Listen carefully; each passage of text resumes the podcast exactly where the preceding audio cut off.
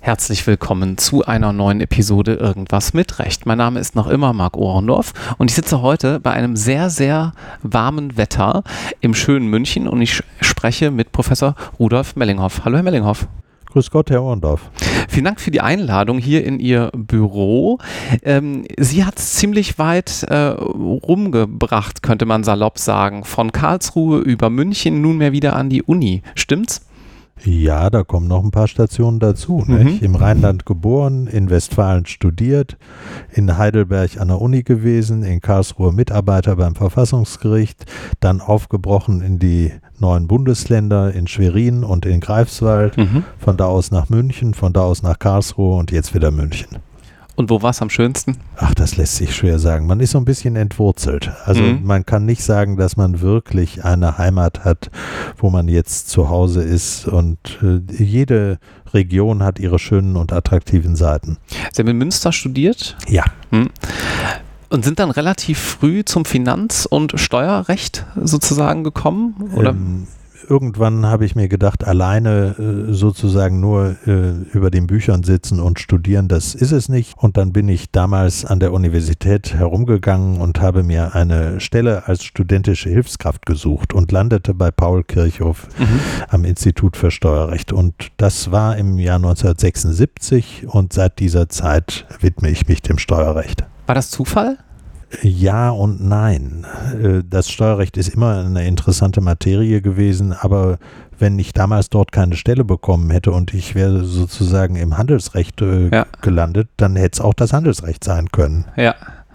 Und Sie haben eben im Vorgespräch gesagt, äh, Sie haben nie so richtig als Anwalt gearbeitet. Sie waren dann ja auch relativ schnell ähm, Richter und dann in verschiedenen anderen Positionen tätig. Also im ne? Grunde genommen hatte ich äh, immer äh, ein wesentliches Standbein natürlich die Justiz. Mhm. Ich bin ähm, von der Universität weg in die Justiz gegangen.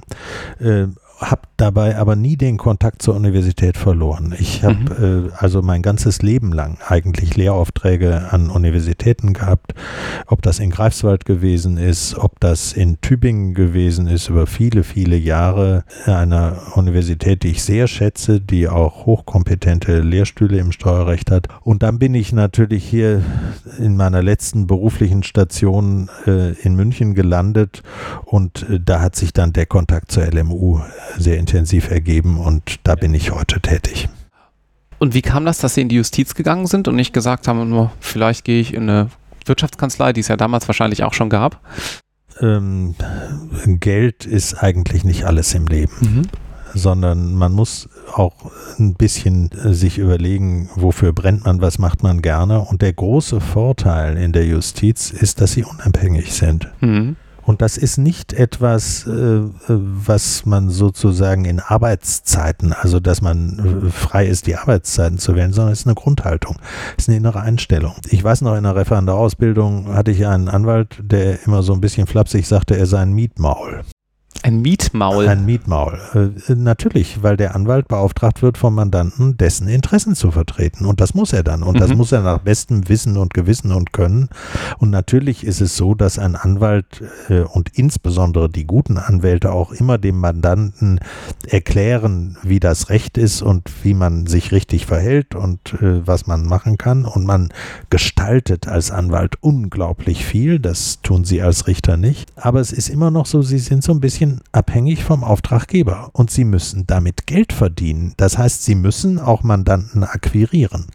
Äh, wer das als Anwalt nicht kann, wer also nur esoterisch das reine Recht erklärt, der wird wirtschaftlich nicht überleben. Hm, äh, das war natürlich eine etwas flapsige und drastische Bemerkung. Ganz so schlimm ist das äh, auch bei den Anwälten nicht, würde ich nie behaupten, nicht.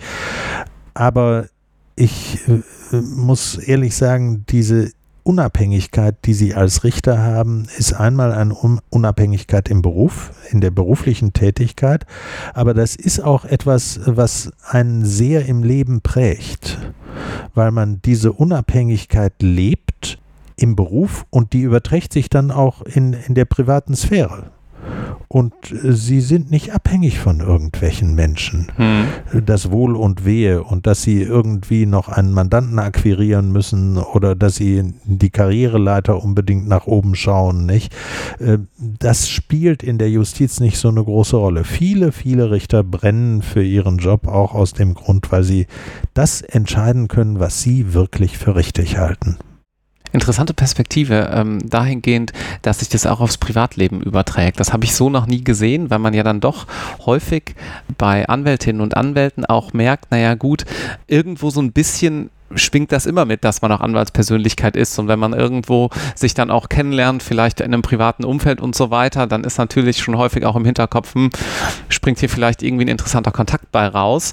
Da sind sie dann als Richter schon freier, ja, das also verstehe ich. Ich glaube, wer als Richter irgendwie Klar, ja, einen Kontakt sucht, ja, das, äh, oder, oder Mandanten oder Fälle sucht oder sowas, logisch. Das, die kommen von selber. Ne? Ja, ja. Und man ist ja auch nicht darauf angewiesen, dass die Fälle kommen, nicht? Ja. Man kann auch Richter sein ohne einen Fall. Ja. Gut, nach vielen ähm, Umwegen auch in den Norden sind Sie dann 2001 als Richter am Bundesverfassungsgericht ähm, gelandet. Stimmt's? Ja. Mal so hinter den Vorhang blickend, jetzt vielleicht auch mit 20 Jahren, ähm, die ja verstrichen sind. Wie passiert das so ganz praktisch? Haben Sie irgendwann einen Anruf bekommen? Ähm, wird man entsprechend irgendwo zum Bewerbungsgespräch geladen? Wie muss man sich das vorstellen? Also Sie müssen ja sehen, dass die Stellen der Richter des Bundesverfassungsgerichts politisch besetzt mhm. werden. Das ist ja nicht eine Sache, die, die irgendwo ja. passiert, aber gleichzeitig ist es so, dass es auch Vorgaben gibt. Da sind zunächst die Altersvorgaben, äh, ich, also im Gesetz steht natürlich ein Mindestalter und ein Höchstalter. Aber 40 ist, Jahre ist das Mindestalter. Ja, ja, äh, mhm. aber das ist ja nicht das Entscheidende, äh, sondern das Entscheidende ist, dass äh, diejenigen, die einen Richter wählen, auch wollen, dass man die volle Amtszeit ausübt, zwölf Jahre. Das heißt, idealerweise Anfang Mitte 50, dann können Sie nochmal aus dem Vollen schöpfen mit einer großen Berufserfahrung. Das äh, Zweite ist, ich glaube schon, dass alle Beteiligten darauf achten, dass eine hohe fachliche Kompetenz äh, besteht. Äh, denn äh, auch wenn sie vorgeschlagen werden äh, von einer äh, Partei oder von einem Parteienbündnis, ist es ja immer so, dass die erwarten, dass sie erfolgreich sind in der Position, die sie innerhalb des Gerichts vertreten. Mhm. Erfolgreich ist man nicht, wenn man die Hand aus irgendwelchen politischen Gründen hebt, dann lachen einen die anderen Verfassungsrichter eher aus. Erfolgreich ist man nur, wenn man mit einer ganz gediegenen juristischen Grundlage in die Beratungen und Verhandlungen geht und dort einfach auch kreativ, was zu einem guten Juristen gehört, eben punktet, weil man anerkannt wird mit seiner Meinung, weil man dich durchsetzen kann in einem Achtergremium, wo man ja, wenn man wirklich bestehen will, mindestens vier andere mhm. auf seine Seite ziehen muss. Äh, das dritte ist, äh, dass von den 16 Richtern sechs von den obersten Gerichtshöfen des Bundes kommen. Äh, und dann spielt natürlich auch äh, die politische Nähe, nicht die Parteizugehörigkeit, aber doch sozusagen der gesellschaftliche Kontext, in dem man steht, eine Rolle. Wobei ich auch nicht sagen würde, das Entscheidende ist nun, dass man fleißig immer äh, für eine Partei gestimmt, gewählt und ihr hm. zugearbeitet hat, sondern das ist eine Grundeinstellung im Leben. Wenn Sie das alles zusammennehmen, stellt sich schnell heraus, dass der Kreis derjenigen, die dann auch noch Verfassungsrecht können, also im Verfassungsrecht tätig geworden sind, dass der gar nicht so wahnsinnig groß ist. Mhm. Und äh, dann gibt es eine Findungskommission. Früher war das relativ einfach. Da gab es ja zwei große Parteien, äh, CDU und SPD, die jeweils dann äh, vielleicht ja. eine kleinere Partei mit unter ihre Fittiche nahmen. Und die haben dann im Hintergrund Gespräche geführt geführt. Zweidrittelmehrheit bedeutet, es müssen Kandidaten sein, die auch von der anderen Seite akzeptiert mhm. werden. Und äh, das gewährleistet doch, dass aus meiner Sicht jedenfalls äh, dort Persönlichkeiten hinkommen, die fachlich äh, anerkannt sind, die auch kreativ sind, die auch in, äh, in diesem äh, Job bestehen äh, können da gibt es natürlich stärkere, öffentlichkeitswirksamere Persönlichkeiten, andere Persönlichkeiten, die mehr im Hintergrund arbeiten. Aber ich sage Ihnen, dass manche derjenigen, die die Öffentlichkeit gar nicht so sehr kennt, im Senat einen sehr viel größeren Einfluss haben als diejenigen, die in der Öffentlichkeit eloquent bestimmte Dinge verkünden. Mhm. Nicht? Also aus meiner Zeit kann ich Ihnen nur sagen, Frau Osterloh, die ja das Steuerrecht äh, lange Zeit äh, betreut hat, die war in der Öffentlichkeit, glaube ich, gar nicht so präsent. Nicht? Aber eine äh, ausgesprochen äh, anerkannte Richterin im Zweiten Senat, äh, die auch sehr großen Einfluss Einfluss auf, auf die Entscheidung genommen hat. Und äh, wie ich da hingekommen bin, nun ja, das war damals eine Richterstelle. Das heißt also, musste von den obersten Gerichtshöfen des Bundes kommen. Ähm, es war damals eine Stelle, die von der Union besetzt worden ist. Es ist kein Geheimnis, äh, dass da eine gewisse äh, Nähe besteht. Es spielte auch eine Rolle, dass ich in den neuen Bundesländern gewesen bin, dass noch nie ein Richter des Bundesfinanzhofs, der länger äh, da gewesen war, am Bundesverfassungsgericht mhm. gewesen war. Und ich war wissenschaftlicher Mitarbeiter beim Bundesverfassungsgericht gegeben. Da kamen also so ein paar Voraussetzungen zusammen und äh, meine Examensnoten sind nun auch nicht gerade ausreichend gewesen. Also äh, von daher mhm. hat sich das dann so ergeben. Aber es ist auch sehr, sehr, sehr viel Glück dabei. Ich hatte wirklich starke Mitkonkurrenten, die damals in der Diskussion waren. War das etwas, wahrscheinlich kann man, ich vermute, ich kenne die Antwort, aber ich frage trotzdem, war das was, worauf Sie auch ein bisschen hingearbeitet haben? Nein. Nein. Also wenn mir jemand äh, irgendwie äh, in meinem Studium oder zu Beginn meiner richterlichen Karriere gesagt hätte, ich würde das mal werden, hm Richter des Bundesverfassungsgerichts, Präsident des Bundesfinanzhofs, hätte ich gesagt, also ist Quatsch. Ja. Ja. Das können sie nicht. Und es ist natürlich so, wenn sie dann ihre äh, richterliche Tätigkeit ausüben, wissenschaftlicher Mitarbeiter gewesen sind, dann anerkannt werden in, in bestimmten justiziellen Kreisen und so, äh, dann wächst langsam natürlich die Erkenntnis, dass Möglichkeiten bestehen. Mhm. Aber wer darauf hinarbeitet, also ich kenne einige Personen, die meinten, sie gehörten unbedingt ans Bundesverfassungsgericht, sind da nie hingekommen, mhm. die dann totunglücklich waren. Mhm. Also ich habe äh, zu Beginn meiner Richterkarriere mal äh, beim Bundesverfassungsgericht einen Vortrag äh, in einem Rotary Club äh, gehalten, wo ein äh, über 80-jähriger Ordinarius äh, fast weinerlich sagte, also dass dessen Tätigkeit ja kaum anerkannt würde und eigentlich wäre er damals vorgesehen für das Bundesverfassungsgericht und wäre es nicht geworden und wie furchtbar, das hat ihn sein ganzes Leben verfolgt. Äh, es gehört Glück dazu. Mhm. Die Konstellationen müssen stimmen. Äh, die Tür steht ein, ein Spalt breit offen und wenn Sie gerade das Glück haben, davor zu stehen und Leute Sie unterstützen und alle Ampeln auf grün stehen, dann werden Sie das. Aber Sie können das nie durch Arbeit äh, erzwingen. Sie können Voraussetzungen schaffen, mehr nicht. Mhm. Ich habe mir in der Vorbereitung so ein bisschen ähm, natürlich auch was durchgelesen und habe festgestellt, dass Sie 2009 Berichterstatter bei der Wahlcomputerentscheidung waren am ja. Bundesverfassungsgericht. Da würde ich ganz gerne noch kurz mit Ihnen drüber sprechen. Ja. Ähm, mich persönlich, also ich bin Jahrgang 87, ähm, bin so wahrscheinlich die erste Generation, die so richtig den Hype des Internets mitbekommen hat und alles muss digital sein und Digitalisierung, digitale Transformation überall, hat diese Entscheidung sehr beeindruckt, weil ich finde, dass sie am Ende des Tages auf einer technischen Ebene sehr viel Kompetenz gezeigt hat, dass es eben nicht absolut sicher geht und das 2009. Und auch noch heute hören wir ja diese Forderung immer wieder, warum machen wir das nicht alles digital? Die Verwaltung muss sich digitalisieren und so weiter, dann machen wir doch Wahlen direkt mit. Wie haben Sie das damals erlebt, dieses, dieses Verfahren? Also das ähm, kam rein, es war ein, ein Bonner äh, Beschwerdeführer, äh, der dieses Verfahren anhängig machte und mir war völlig klar, das ist eine Grundlagenentscheidung für die Zukunft, ja. die sie dort zu treffen haben. Äh, und wir haben in der Vorbereitungsphase natürlich auch erstmal den Blick in die Welt schweifen lassen, ob Indien, ob Mexiko, äh, Länder, die lange eine Tradition von Computerwahlen hatten, auch Amerika, natürlich damals noch mit Lochstreifen und ähnlichem. Äh, und ähm, dann merkte man sehr schnell, nun ja, da gibt es ein Problem. Und wir haben damals auch den Chaos Computer Club mhm. extra als mhm. Sachverständigen äh, eingeladen. Wir haben uns so ein Wahlgerät, weiß ich noch, in meinem Zimmer hingestellt. Ich habe die Richter damals Probe wählen lassen. Das war sehr lustig, aber der Chaos Computer Club zeigte, wie man mit ganz wenigen Handgriffen ja. das äh, zu einem Schachspiel ummotieren ja. konnte, welche Eingriffe da möglich sind.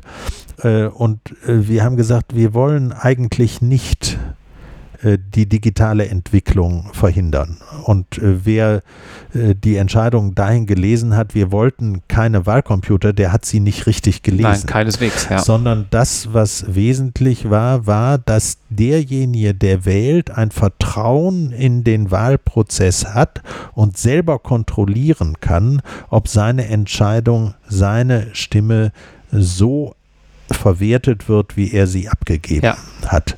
Also da muss, müssen gewisse Sicherheitsvorkehrungen getroffen werden, die schon damals möglich waren, die ein bisschen aufwendig waren, aber die möglich waren. Und dann äh, muss ich Ihnen sagen, bin ich in der Folge, äh, man verfolgt ja diese Entwicklung der Wahlcomputer weiter und relativ kurz nach unserer Entscheidung las man dann, dass der größte Wahlmaschinenhersteller der USA äh, bekannt gegeben hatte, dass seine Maschine einen Computerrechenfehler hatte, der die Hälfte der Wahlergebnisse in den USA betroffen hat. Ja. Und sie lasen dann aus Venezuela, dass äh, in, in den Wahlkreisen, wo typischerweise die Opposition äh, große Fortschritte machte, merkwürdigerweise die Computerwahlen zu völlig äh, disparaten anderen anderen Ergebnissen führten, äh, dass in Osteuropa der Einsatz äh, von Computerwahlen auch äh, merkwürdigerweise dazu führte, dass Stimmen abgegeben wurde von Verstorbenen und ich, ich weiß nicht, nicht Geborenen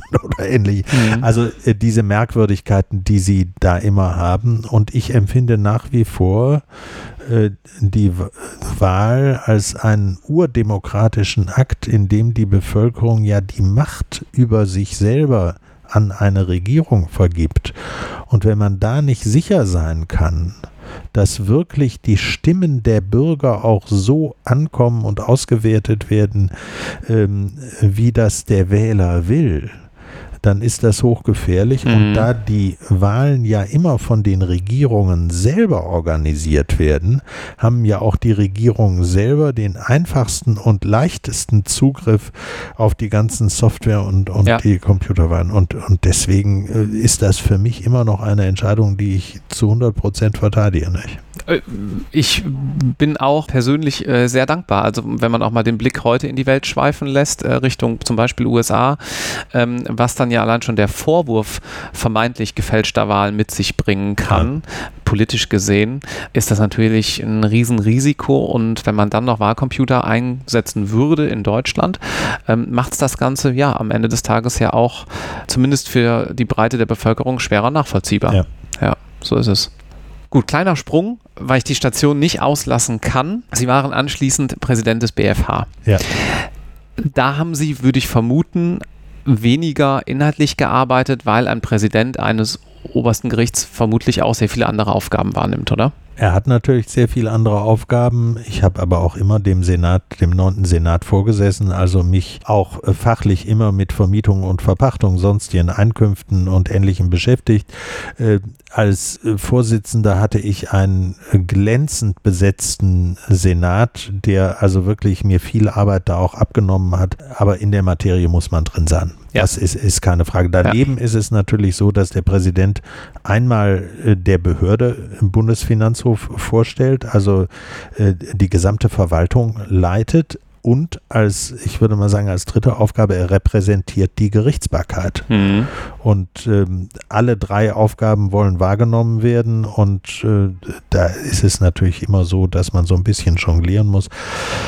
Aber ähm, das ist schon eine spannende und interessante Tätigkeit, wenn man auch einen Sinn für Verwaltung und für Repräsentation hat. Hm.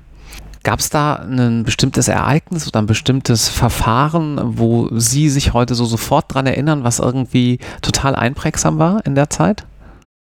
Also es gab natürlich eine ganze Reihe äh, von Entscheidungen, aber diejenigen, äh, wo ich sage, die auch in der Öffentlichkeit äh, zu, zu großen Diskussionen geführt hat, ist die Attacke-Entscheidung, mhm. die ich nicht selber getroffen mhm. habe. Das hat der fünfte Senat des Bundesfinanzhofs getroffen. Ähm, das ist auch eine Grundsatzfrage, nicht? Wie gehen wir mit der Gemeinnützigkeit in Deutschland um. Äh, das ist im Übrigen ein, ein Thema, was äh, mich schon seit den 1980er Jahren beschäftigt. Man kann einerseits natürlich sagen, ist alles wunderbar, wir fördern alles und äh, so ein bisschen geht ja der Zug der Zeit dahin, dass man mhm. alles fördern will. Man muss aber auf der anderen Seite auch sehen, dass dieses Fördern auch immer ein Einsatz von Steuergeldern bedeutet. Das heißt, durch die Abzugsfähigkeit von Spenden und, und äh, Beiträgen und Ähnlichem ist es natürlich so, dass immer der Staat partiell mitfinanziert. Und die wesentliche Frage hier ist äh, auch so ein bisschen, wie ist das eigentlich mit den politischen Parteien? Nicht? Die politischen Parteien, die obliegen einem, einem rigorosen rigorosen äh, Publikations- und Transparenzprinzip. Die müssen alles veröffentlichen, die müssen jede Großspende und äh, vielen Personen geht das immer noch nicht weit genug. Es müsste noch eigentlich viel intensiver und viel mhm. schneller und viel öffentlicher sein. Und im Gemeinnützigkeitsbereich finden Sie davon nichts. Mhm und äh, sie wissen nicht, woher das Geld kommt, sie wissen nicht, äh, wie viel die Geschäftsführer bekommen, das ist alles sozusagen verdeckt, geheim, nicht? Äh, und ähnliches. Das muss man als Hintergrund einfach mit überlegen. Und natürlich ist es so, dass es viele gemeinnützige Betätigungen gibt, äh, Naturschutz, äh, soziale äh, Belange, Kultur oder ähnliches, die sehr unterstützt werden, auch, auch von äh, gemeinnützigen Organisationen. Aber in dem Moment, wo man dann in den allgemeinpolitischen Bereich geht, also allgemeinpolitisch tätig wird und sich auf diese Bühne begibt, äh, da hat der fünfte Senat gesagt, da müssen wir auch so eine gewisse Parallelität haben. Mhm. Und wir müssen auch so ein bisschen eine Trennung haben zwischen der allgemeinpolitischen Betätigung, die eben dem Regime des Parteienrechts unterfällt und der Gemeinnützigkeit, die staatlich mhm. gefördert wird. Mhm. Attacke ist nie verboten worden. Es ist nie gesagt worden, ihr dürft das nicht. Sondern das Einzige, was gesagt worden ist, die staatliche Finanzierung über den Weg der Gemeinnützigkeit sieht das Recht nicht vor. Mhm. Und jetzt ist eine große Diskussion, erweitert man das oder mhm. erweitert man das nicht. Äh, da bin ich äh, relativ offen, man kann darüber diskutieren. Aber ich finde schon, man sollte sich sehr intensive Gedanken darüber machen, wie das mit den Transparenzvorschriften aussieht. Wo kommt das Geld her? Wo kommt das Geld für Fridays for Future her? Wer beeinflusst denn eigentlich diese Organisationen? Und wenn sie dann im sozialen Bereich, äh, ich meine, ich erinnere nur mal an, an Feldmann in Frankfurt, nicht, wo äh, ja seine Frau in einer gemeinnützigen Organisation ein sehr hohes Gehalt bekommen hat. Oder äh, da gab es in Berlin den Fall, wo ein äh, Vorsitzender einer Stiftung, ich glaube, Ferrari Ferrari oder Maserati mhm. durch die naja. Gegend fuhr und ähnliches. Also äh, man muss ja sehen, das ist ja kein kleiner Markt, das ist ja ein Milliardenmarkt dieser gemeinnützigen Institutionen. Mhm. Äh, und man kann das alles ausweiten und so, aber ich finde, je mehr staatliches Geld auch mittelbar über Spenden da reingeht, desto intensiver muss die Kontrolle, auch die Kontrolle der Öffentlichkeit sein. Das war meines Erachtens medial, jedenfalls von dem, was ich wahrgenommen habe in diesem Zusammenhang, nicht unbedingt so gut aufgearbeitet, dass man sagt, naja, da geht es wirklich um ein paralleles Vorgehen mit der Parteienfinanzierung, mit den entsprechenden Transparenzgedanken im Hintergrund. Das war dann schon hier und da auch vielleicht ein bisschen ein politischer Grabenkampf, oder? Also äh, das war äh, jedenfalls, wurde so liebe berichtet, aber dann kam so eine Art Flashback und ähm, dann wurde das politisch aufgeheizt. Und äh, ich weiß noch, Herr Prantl hat äh, da ganz wüst in der Süddeutschen äh, Zeitung geschrieben. Ähm, aber ich glaube, ob er die ganze Breite der Diskussion erfasst hat und äh, sozusagen in seine Erwägung mit eingestellt hat, da bin ich mir nicht sicher. Mhm. Wir lassen das mal so stehen. Die Debatte geht ja dann tatsächlich vielleicht noch ein kleines bisschen weiter ich finde, das ist eine wichtige Debatte, die geführt werden sollte, überhaupt über die Gemeinnützigkeit. Man muss sich ja auch mal fragen, Motorsport. Schachcomputerspiele. Ist das wirklich etwas, was der Staat finanziell fördern soll? Mhm. Ich meine, das, die Frage muss man ja stellen. Nicht Ja, ja. die Frage, ob man Computer spielt oder Klar. Motorsport fährt oder Schach spielt oder ähnliches, sondern die Frage ist, muss das der Staat unterstützen? Mhm. Kann der Meinung sein, aber das sollte man politisch diskutieren. Schönes Thema. Gemeinnützigkeit ist ein ganz spannendes Ja. Thema. Im Übrigen heute auch gemeinnützige Unternehmen, Stiftungen und ähnliches, die natürlich auch dazu genutzt werden, Steuern zu sparen. Klar. Also Familienstiftungen, Ja. Unternehmensstiftungen. Gerade in Norddeutschland sehr beliebt. Äh, ja, das ist auch die äh, eine Blüte haben äh, erleben die momentan und die Diskussion im Steuerrecht über die Unternehmen mit gebundenem Vermögen. Ich weiß nicht, ob Sie das so ein bisschen Mhm. verfolgt haben. Auch das ist eine Diskussion, äh, das wird so immer negiert, aber wenn Sie wirklich mal dahinter gucken, geht es ja im Prinzip darum, äh, dass sozusagen ein gewisses Vermögen abgeschirmt wird und dann bestimmte Ausschüttungen nur noch besteuert werden, aber dieses Vermögen selber nie Gegenstand der Besteuerung werden soll. Ne? Das ist dieses neue Vorhaben, das hatten wir tatsächlich auch hier im Podcast. Ähm, äh, Frau Professor Sanders ist da unter anderem auch mit dabei, glaube ich. Ne? Also ich die hießen mal anders und jetzt haben die das ähm, mit gebundenem Vermögen genannt. Die hatten vorher noch einen anderen Namen. ja, ja, Mhm. also da empfehle ich Ihnen sehr, vielleicht mal mit Frau Weitermeier von der Bucerius Law School Mhm. oder mit Herrn Hüttemann in Bonn zu sprechen, nicht äh, äh, Herr Schön hier vom Max-Planck-Institut, die da eine sehr kritische Sichtweise haben. Äh, es gibt natürlich auch andere Stimmen. Äh, wir haben beim Institut Finanzen und Steuern da mal eine hochstreitige Veranstaltung zu gehabt. Auch ein großes Emotionsthema. Ja. Ja. Gut, was machen Sie jetzt heute? Was mache ich heute? Also eine meiner wesentlichen äh, Tätigkeiten ist die Leitung des LMU Digitex, Mhm. Äh, des Zentrums für die Digitalisierung des Steuerrechts an der Ludwig-Maximilians-Universität. da bin ich sehr, sehr dankbar, dass nach meiner Pensionierung die LMU mir die Gelegenheit gegeben hat, weiter tätig zu sein. Ich habe Ihnen ja vorhin schon erzählt, ich bin immer den Universitäten verbunden gewesen. Und wenn man dann aus dem aktiven Dienst ausscheidet und man fühlt sich eigentlich noch nicht zu alt, sondern man möchte gerne noch etwas tun, dann sucht man sich tunlichst eine Tätigkeit, wo man seinem Nachfolger nicht ständig irgendwie äh, noch in die Quere kommt. Und ähm, da ich mich schon lange für die Digitalisierung interessiert, schon auch in der Zeit als Präsident des Bundesfinanzhofs, damals äh, ging das ja die, um die Anführung des elektronischen Rechtsverkehrs, fand ich das ein, ein spannendes Thema. Mhm. Und es ist ein, ein Thema, was ja die gesamte Juristerei umwälzen wird. Ja, absolut. Wir sind in einem großen Umwälzungsprozess. Ich würde sagen, wir sind ganz am Anfang eines großen Umwälzungsprozesses. Das hat auch was damit zu tun, dass junge Menschen dem sehr viel affiner, sehr viel offener gegenüberstehen als Personen, die vielleicht nur noch vier oder fünf Jahre bis zum Ruhestand haben. Aber es ist ein spannendes Zukunftsthema.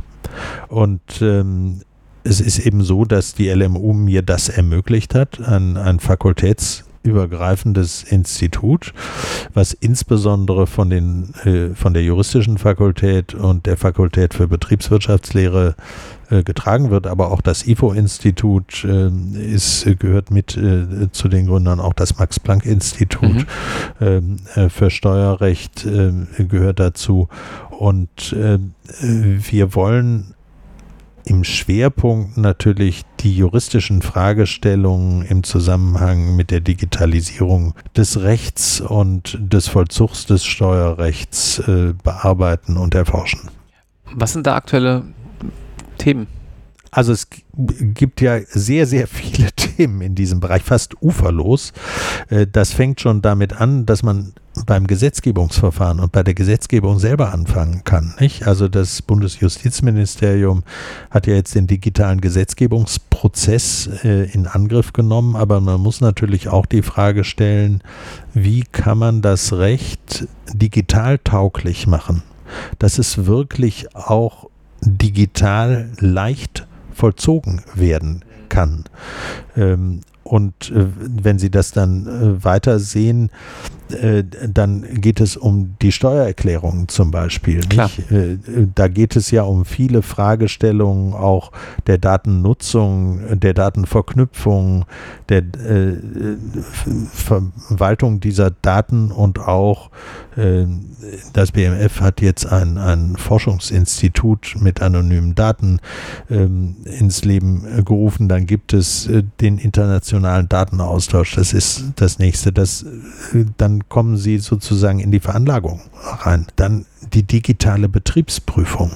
Es ist ja nicht mehr so, dass heute ein Betriebsprüfer in ein Unternehmen geht und sich dann die Aktenordner zieht und einzelne Rechnungen überprüft oder ähnliches, sondern die digitale Betriebsprüfung legt die digital übermittelten Daten aufgrund einer E-Bilanz oder ähnliches zur Verfügung und durchforstet die in Zukunft noch mehr mit künstlicher Intelligenz. Mhm. Da stellen sich auch Fragen, auch juristische Fragen. Da wird der Steuerbescheid erlassen. Wir haben ja heute die absurde Situation noch, dass äh, die Daten der Finanzverwaltung digital übermittelt werden, ähm, aber dann der Papierbescheid äh, zurückkommt. Ja. Also äh, abs absurde Situation eigentlich. Mhm. Oder äh, wenn Sie ein Unternehmen nehmen, was in, äh, Gewerbesteuer in allen Städten und Regionen der Bundesrepublik zahlt. Da gibt es Unternehmen, die dies tun müssen. Die bekommen dann 11.000 papierne Gewerbesteuerbescheide, die alle unterschiedlich aussehen, äh, die man kaum einlesen kann. Mhm. Wenn sie dann weitergehen äh, in den Gerichtsprozess, der elektronische Rechtsverkehr, nicht? Äh, auch mit vielen, vielen Fragen, die dort aufgeworfen sind, dann schauen sie in die Unternehmen, wie verarbeiten die die steuerlichen Daten? Äh, es gibt heute ich würde mal sagen, ungefähr 300 äh, Computer-Softwareprogramme, die äh, bereits auf digitaler Basis arbeiten. Äh, für den Richter stellt sich dann später die Frage, wie kontrolliert er das? Ähm, was kontrolliert er eigentlich? Mhm. Kontrolliert er nur das Ergebnis? Kann er überhaupt die Rechenschritte überhaupt nachvollziehen? Äh, oder auch Unterstützungsmaßnahmen oder Unterstützungssoftware. Äh, wir kennen aus Amerika Predictive Analysis, wo es ja darum geht, dass im Grunde genommen äh, Prognosen schon auf KI-Grundlage entwickelt werden. Hochgefährlich, hochproblematisch. Ich erinnere nur mal an die ähm, Entscheidung des Europäischen Gerichtshofs zu den Fluggastdaten, wo der Europäische Gerichtshof sehr deutliche Worte zu diesen Fragen gefunden hat. Also ein unendliches Feld, was mhm. sie bearbeiten können. Und da ist es natürlich so, dass äh, wir uns zunächst nur auf einige Schwerpunkte äh, beschränken können. Das liegt auch daran, dass wir noch tatkräftige junge Wissenschaftler gerne mit hier an Bord hätten, die uns unterstützen, all diese Fragen zu beantworten. Also in dieser Deutlichkeit sagt das in diesem Podcast ja selten jemand. Insofern lassen Sie mich das aufgreifen. Ähm, was sollte man da mitbringen? Man sollte Grundkenntnisse des Steuerrechts mitbringen, weil das ist ja LMU hm. Digitex. Also es geht, geht um Steuerrecht. Also man muss schon so ein bisschen mal die Grundlagen des Steuerrechts kennengelernt haben und eine Begeisterung für Digitalisierung und eine Begeisterung für wissenschaftlich gründliches Arbeiten. Dass man sich ein Thema vornimmt, das man durchleuchten will, wozu es ein bisschen Literatur gibt, aber wo man dann auf der Grundlage dessen, was man im Studium gelernt hat, mal ein neues Feld sich vornimmt und vielleicht einen Meilenstein setzt. Mhm. Und da sollte man nach dem ersten Examen oder kann man auch nach dem zweiten Examen stehen? Nach dem ersten, nach dem zweiten Examen ist völlig offen. Ähm, hier wird die Möglichkeit natürlich geboten, eine Promotion abzuschließen. Und ich sage Ihnen auch, ich lege großen Wert darauf, dass das innerhalb eines zeitlichen Rahmens äh, stattfindet. Äh, wenn man wissenschaftlich tätig wird, besteht ja manchmal die Gefahr, dass man sich tief eingräbt und mhm. immer tiefer bohrt. Und, und man stößt ja auch auf wunderbare Edelsteine und Fundstücke, je später man äh, dann ist und je breiter der Horizont ist. Aber letztendlich ist es natürlich so, die Promotion ist der erste Stein wissenschaftlicher Arbeit, die man dann hinterher in vielen anderen Berufen auch einsetzen kann, weil man gelernt hat, vertieft sich mit einem Problem auseinanderzusetzen, aber ist nicht die Habilitation, ist nicht das große Buch, wo Sie dann her, nachher als Professor sind. Das muss man ganz deutlich sagen. Mhm. Und äh, deswegen würde ich immer sagen, ich, wer hierher kommt, da lege ich auch immer Wert drauf, das muss ein überschaubares Projekt sein, was in angemessener Zeit abgeschlossen ist. Was wäre eine angemessene Zeit? Zwei, drei Jahre? Ich würde sagen zwischen zwei und drei Jahren. Mhm. Zwei Jahre braucht man schon. Mhm. Nicht? Also wenn man was so liest. Es gibt hervorragende Dissertationen, die in einem Jahr geschrieben worden sind. Ähm, das will ich nicht abschreiben. Aber es ist natürlich gerade im Steuerrecht die Verbindung zur Digitalisierung, bis man sich so ein bisschen reingearbeitet hat, äh, das Thema gefunden hat. Und wenn man dann schreibt und sich einem Thema widmet, dann stellt man dann fest, naja, der Akzent könnte vielleicht doch ein bisschen anders sein. Und dann dürfen Sie eines nicht verkennen. Es gibt kein Gebiet, was sich so rasch wandelt wie die Digitalisierung. Es ist unglaublich. Klar. Nicht? Jeden Tag kriegen sie eine neue Entwicklung und, und neue Vorstellungen und man kommt kaum hinterher. Insofern sollte man vielleicht auch einen zeitlichen Horizont sich selber stecken, ähm, der zumindest es unwahrscheinlicher macht, dass am Ende der Promotion das am Anfang Gedachte schon überholt ist. Das ist richtig, das liegt aber so ein bisschen natürlich auch an der Themenwahl. Da muss man ja. schon gemeinsam ein bisschen gucken, was ist ein eher zeitloses Thema, eine Promotion, die sich, sagen wir mal, einem Augenblicksmoment äh, widmet, der dann rasch vergeht, eine Sternschnuppe gibt es auch, aber würde ich nicht als ideal ansehen. Vielen Dank, Professor Mellinghoff. Das war sehr, sehr vielseitig. Ein leider vergleichsweise kurzer Ritt ähm, durch Ihre sehr vielseitige Vita, aber ich glaube wirklich spannend und wir verlinken natürlich in den Show Notes ähm, alles, was man so wissen muss, um hier bei Ihnen so ein bisschen andocken zu können, nenne ich es mal. Vielen Dank. Hat mich gefreut, das Gespräch zu führen und jeder, der zuhört und Lust hat, möge sich bei mir melden. Danke, tschüss. Tschüss.